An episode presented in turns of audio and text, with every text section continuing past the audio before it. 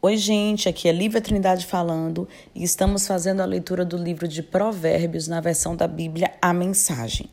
Hoje leremos o capítulo 7, Vestida para Seduzir.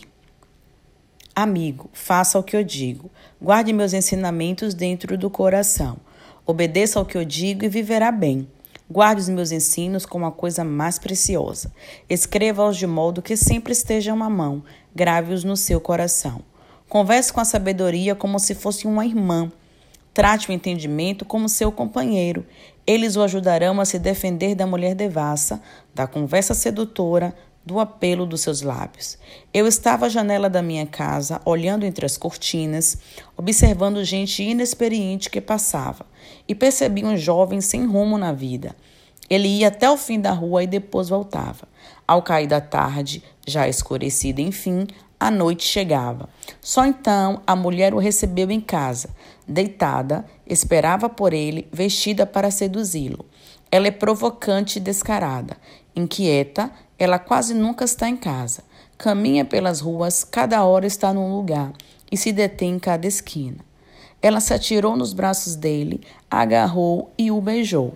Sem o menor pudor, pegou pelo braço e disse: Fiz todos os preparativos para uma festa. Paguei meus votos e o que sobrou de comida está comigo. Eu estava mesmo à sua procura. Estava louca atrás de você e aqui está. Estendi lençóis de seda fina. A cama está preparada, linda. Está toda perfumada com delicioso e agradável aroma. Venha, vamos nos saciar de amor a noite toda, das delícias do prazer desfrutar.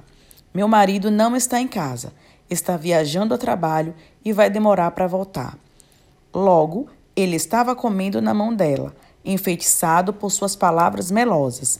Antes que percebesse, foi atrás dela, como um bezerro levado ao matadouro, como um coelho atraído por uma emboscada que logo será atravessado pela flecha, como um pássaro que voa para dentro da armadilha sem saber que ali está o fim da sua vida. Então, amigo, ouça-me com atenção. Leve minhas palavras a sério. Mantenha distância de mulheres como essa, nem passe perto da casa dela. São incontáveis as vítimas dos seus encantos.